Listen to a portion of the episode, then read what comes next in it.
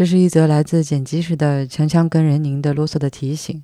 嗯，今年春节，请各位减少出行，勤洗手，去公共场合戴好口罩，保护好自己。那与此同时，也要避免落入另一个极端哈，不要恐慌，不要成天盯着疫情的数字和群里传的消息。那如果有医务工作者在听我们的节目，也跟你们说一声谢谢。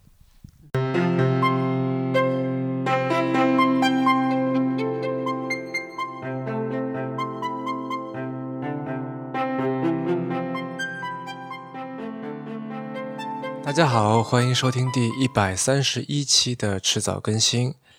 今天是大年初八，那应该是这个临时变长的春节假期的最后一天啊，那也是今年的迟早过年的最后一期。也许你的单位明天还没有要求上班，但反正我是做好了心理建设啊，准备要从假期模式里面转换出来了。那我再提醒一下，今年我们还有一个小活动。只要在新浪微博上面评论并且转发迟早更新发的任何一期迟早过年的节目微博，那加更的节目也算哈，就有机会获得我在今年迟早过年的第一期从伦敦大英博物馆带回来的纪念品。而且需要说明的是，这不是随机抽奖，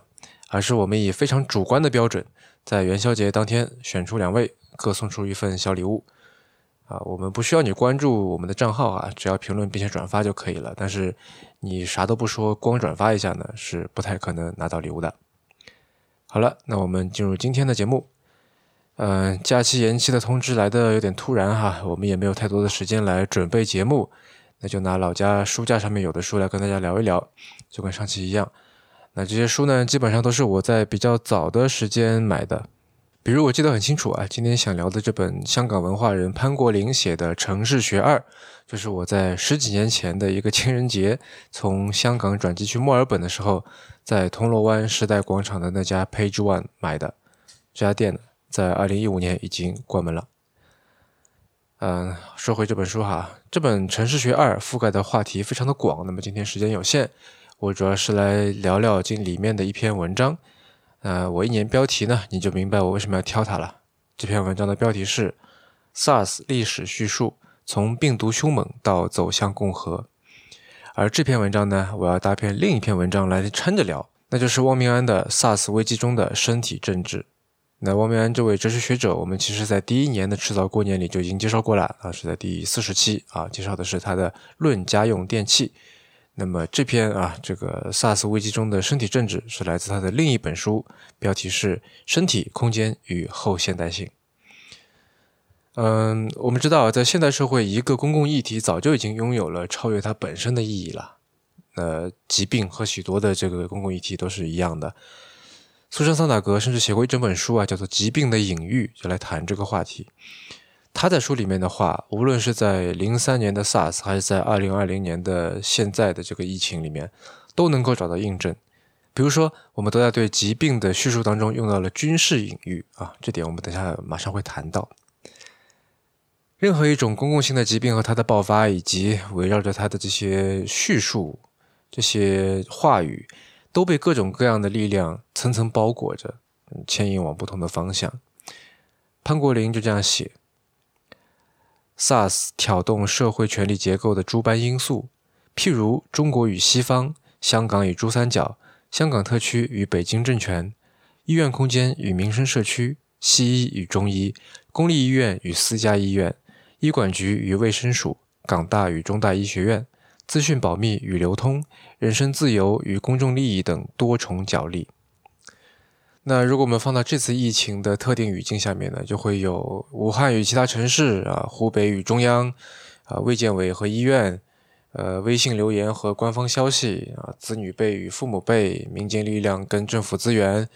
啊人民解放军跟老百姓啊，吃野味跟反对吃野味，从武汉流出的人和当地人啊，春节的习俗和疫情的应对等等各种更多涉及社会权力话语博弈的复杂情况。而关于疾病的论述，可以极大的改变我们的认知和行为，而且时间也很短，对吧？在现在这个例子里面呢，就在短短一个多星期之内，啊，从一开始的这个可防可控可治，然后到了这个如何说服爸妈戴口罩登上微博热搜，再到有些村子里面的人啊拿着武器、红缨枪啊什么的站在路口不让外地人进去，啊，甚至用推土机把道路截断或者筑一个墙啊什么的，我们可以非常清楚地感受到，在这件事情的不同的发展阶段，主导意识形态对人们施加的影响。那到了现在这个阶段，我相信应该不再需要家里面的小辈去说服长辈出门要戴口罩了吧？嗯，关于现在这个阶段人们的心态啊，汪明安有这样一段描述：白色大褂的医生变成了身披斗篷的教父，人们将自己毫不犹豫地交给了医学专家，他们的公开话语称为圣词，人们将医生的要求当成神圣的法律，言听计从。那我们知道，我之前看到一个图啊，什么初一纹丝不动，初二一动不动，对吧？最后说什么时候动啊？钟南山说动才动。啊，我接着念哈。医学知识以可能想象得到的形式被广泛传播，它力图深入人心，变成日常生活指南的常识。医学和身体知识此刻被赋予生活杠杆的地位，于是人们全力以赴地将注意力投入到对自己身体的细微揣测之中。最后一句啥意思呢？就是如果现在你有点头疼脑热，对吧？可能在过去啊，在平时也就随便就扛过去了，但是在现在啊，你和你周围的人肯定是如临大敌的。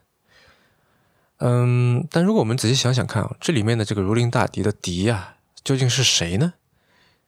你也许会说这个敌是疫病或者说是病毒，但究竟是一个抽象的概念，一个抽象的病，还是说？具体的导致你身体不舒服的这个病源呢？那如果你只是没休息好啊，再加上精神很紧张，其实并没有感染什么病毒，那这里面的敌人又是谁呢？不知道你注意到没有啊？这里的敌人无影无踪、无形无状，好像无所不在，但是又无法确定。但是我们在叙述的时候，我们在使用话语的时候，必须要有一个明确的敌人，因为我们使用了大量的军事语言。我们都知道语言可以决定我们的思维方式，于是许多人在叙述当中就必须树立起病魔或者说疫魔这样的一个靶子。潘国林在他的文章里面好几次谈到了在 SARS 期间啊，香港媒体经常提到的一本小说啊，就是加缪的《鼠疫》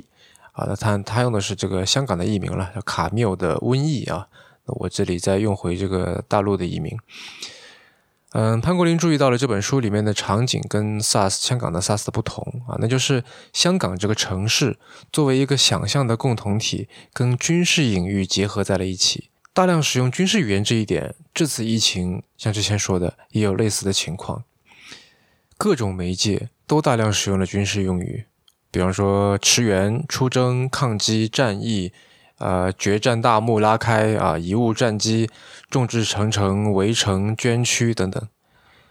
甚至不止在用语上面。在我准备这期节目的时候，我看到一则新闻说，天津市将启动战时机制，成立疫情医疗救治总医院。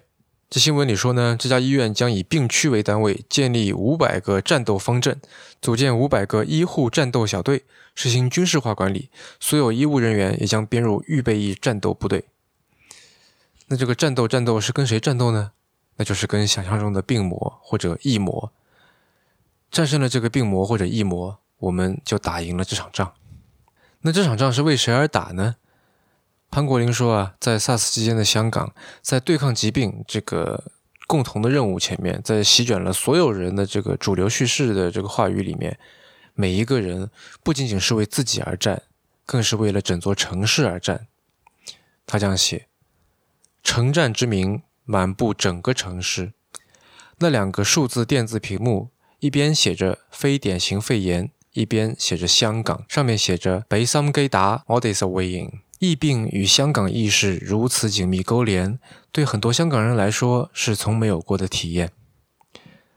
而在后面部分呢，潘国林引用了著名社会学家托尔干的说法。托尔干在论及社会宗教观时写道。任何社会都需要定期的支持与再确定集体情感与集体观念，宗教仪式所达成的社会欢腾便能发挥这整合力量。世俗之物也有其宗教性，料不到的是，疫病所带来的社会沉痛，也能起到增强集体良心的作用，将平时散漫的道德情感和信念聚拢。而关于当时香港的主导意识形态啊，下面是它的原文：在异潮之中，爱心化于满意，香港人表现出史无前例的爱心爆棚。跌入低谷，香港却进入一种集体亢奋状态。非典症状包括特强的爱心、道德感。团结意志，以至于有外国杂志说香港人在极度严峻中仍保持乐观，近乎真正的神经错乱。某程度上，这形容并没有太大的扭曲。在这段异常的非典型时期中，富归于香港的却是在平常日子里被香港人忽略遗忘，本属典型的人之常情，如关心身边人、互助友爱、珍惜生命等等。这未尝不是异与常的永恒悖论。爱心的升华以殉职的前线医护人员为最高典范，由此而延伸出掺杂人心人术、舍己救人、尽忠职守、专业精神于一身的英雄论述，在疫潮进行中及疫后不断被反复建构。嗯，这段话相信不难理解哈。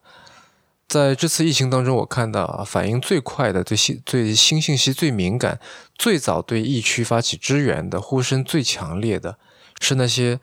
平时总被认为比较偏向自由主义，崇尚每个人该为自己负责，对他人比较冷漠，缺乏集体观念的那些年轻一代。但是，一场疫病真的可以有这样扭扭转价值观的作用吗？我倾向于不那么认为。我觉得发生在他们身上的变化之所以明显，只是因为对比和冲击相对来说比较强烈。关于这点，汪明安这样写：城市停滞了。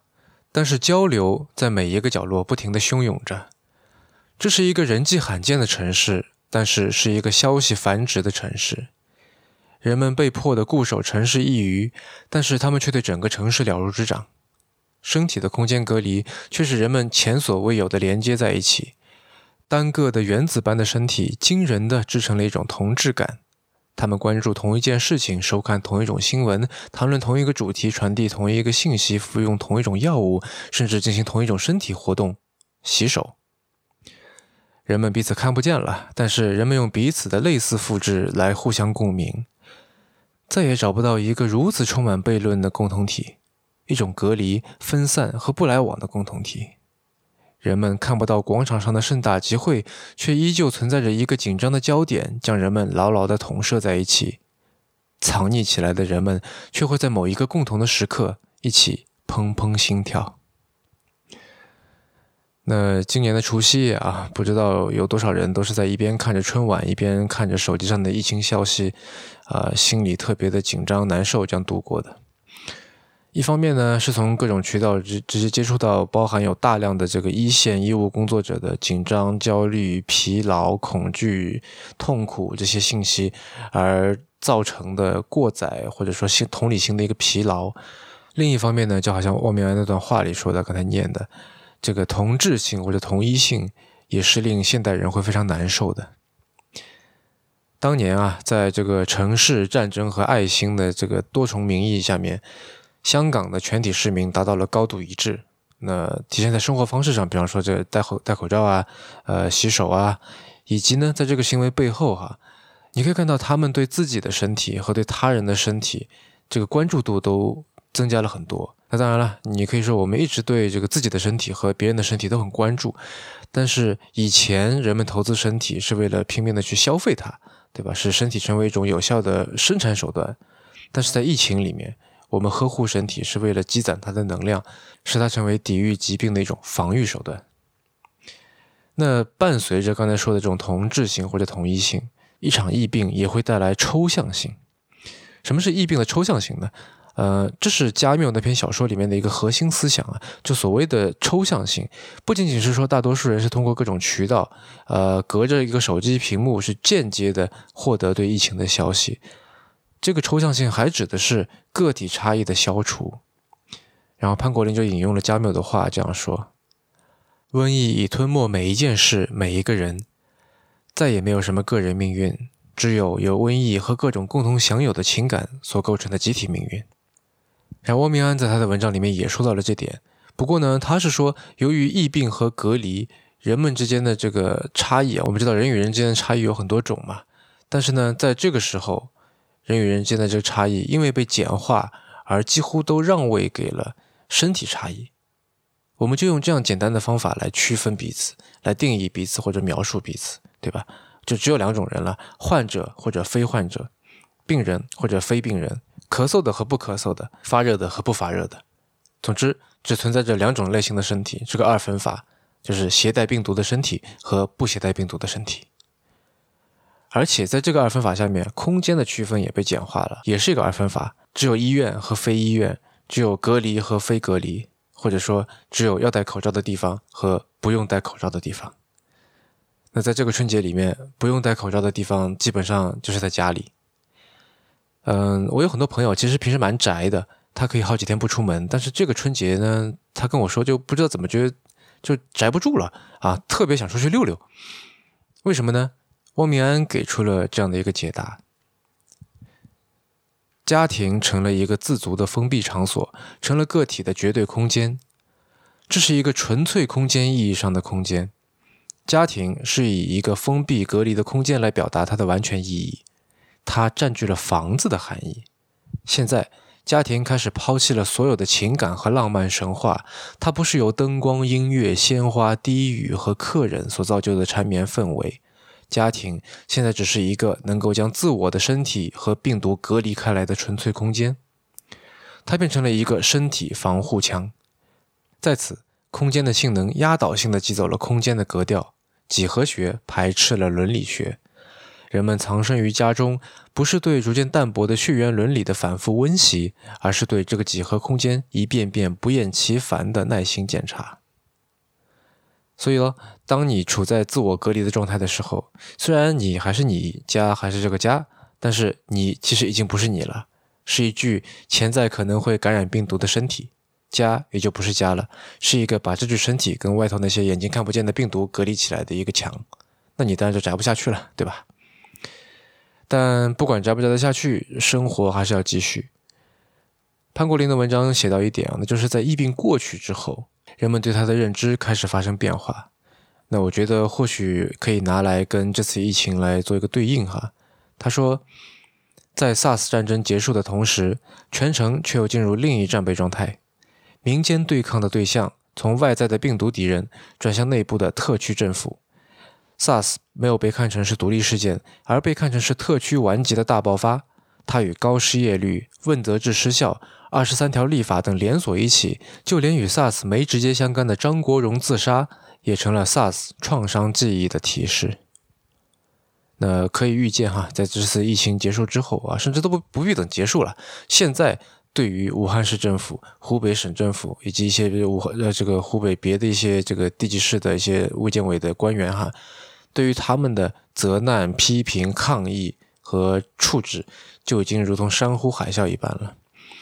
而就是在前几天，在中国拥有巨大球迷基础的篮球明星科比·布莱恩特因为直升机失事而去世的消息，也注定会成为这个难忘的、充满创伤、困顿、迷惑的春节的集体记忆的一个提示符号。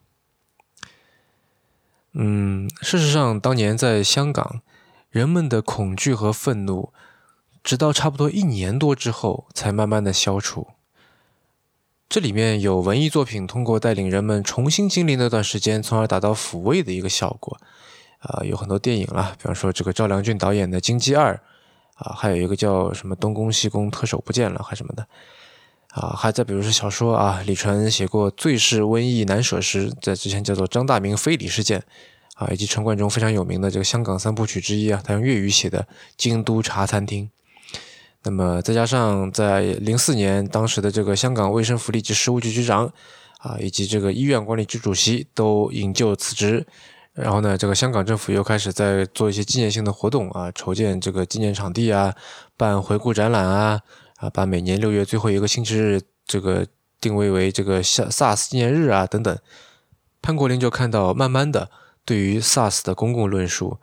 就从查找不足转向了歌颂表扬，从幽暗转向了光明，从讲真话转向了讲好话的基调。最后，就像所有的集体事件一样 SARS 不仅仅是发生在2003年夏天的一场疾病爆发，它还一路延伸下去，最后变成了一项构建文化身份的记忆工程。于是潘国林总结道：“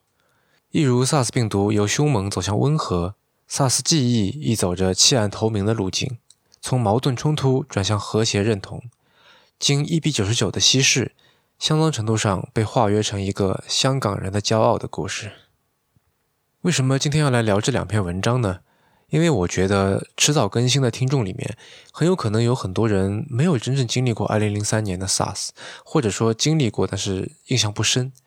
啊。所以在当下的这场疫情，是他第一次遇到全国性的疾病流行，第一次遇到被隔离在家里，第一次遇到出门一定要戴口罩，第一次感到集体性的恐慌，第一次看到所有的微博热搜都是关于同一件事情，第一次看到空荡荡的市中心的马路。所以在这样的时刻，我觉得回顾十七年前发生的事情，以及当年当年这件事情在零三年以后啊，在零四零五年产生的这个连锁反应，我们一边对比一边预测，也许会是一个挺有意思的做法。嗯，十七年前，嗯，零三年的时候我初三，然后 SARS 来临的时候我在准备中考。说实话，我的印象也不深，因为那段时间基本上就是在复习迎考嘛。但因为我的父母当时都是在一线的医务工作者，所以呢，这件事情我比同龄人要多一些一手的信息，也多一些直接的感受。所以这一次对我而言也不算是第一次。我觉得对于第一次经历的人，肯定会有许多迷惑，许多觉得奇怪但是无法很好去表达的问题和感受，会有害怕的情绪，这都很正常。而且现在也跟十七年前不一样了。现在这个信息获取的难度大大的降低，但是信息筛选的难度大大提高了。啊，信息非常的重要。用王明安的话来说，信息在抵达个体的同时，还造就和决定了个体。它使个体产生实际的防治和自我诊断行为。信息的这种威力，同防治性的政府权力、同医学救治权利相比，毫不逊色。所以呢，如果这期节目可以或多或少让你知道一些信息，让你知道你的感受、观点、遭遇和一些所见所闻，其实并没有什么特殊，其实是在某个特定环境下面、特定情况下面，几乎肯定会出现的东西。我不知道这样会不会让你好觉得好受一点。好了，那这期就聊到这里吧。这期节目时间有限啊，我准备的也非常仓促。那如果大家有兴趣的话，还是推荐自己去看看节目里提到的文本吧。您刚刚收听的是迟早更新的第一百三十一期，这是一档探讨科技、商业、设计和生活之间的混沌关系的播客节目，也是风险基金 Once Ventures 关于热情、趣味和好奇心的音频记录。我们鼓励您与我们进行交流和反馈。我们的新浪微博 ID 是迟早更新，电子邮箱是 embrace@weareones.com。如果你想要访问迟早更新的网站，可以在浏览器地址栏输入邮箱的后缀，在网页导航栏中就可以找到迟早更新的链接了。我们为每一期节目都准备了延伸阅读，希望您善加利用。呃，您可以在各大音频平台和泛用型博客客户端搜索“迟早更新”进行订阅收听。啊，如果你想要在微信里面这个获得更好的收听和分享的体验呢，那么可以在微信里搜索“迟早更新播客”这六个字，就可以找到我们的小程序了。啊，如果您喜欢这档节目呢，也欢迎您收听我跟 Real 搭档的播客《提前怀旧》。我们希望通过迟早更新，能让熟悉的事物变得新鲜，让新鲜的事物变得熟悉。那今年的迟早过年系列节目就到这里结束，大家不要忘了去新浪微博上面进行这个评论和转发，给我们反馈。啊，我们会来挑两位，这个送出小礼物。那接下来迟早更新会恢复常规节目的更新啊，下一期我也不知道是什么时候，但是肯定不是书评了。嗯，那我们下期再见。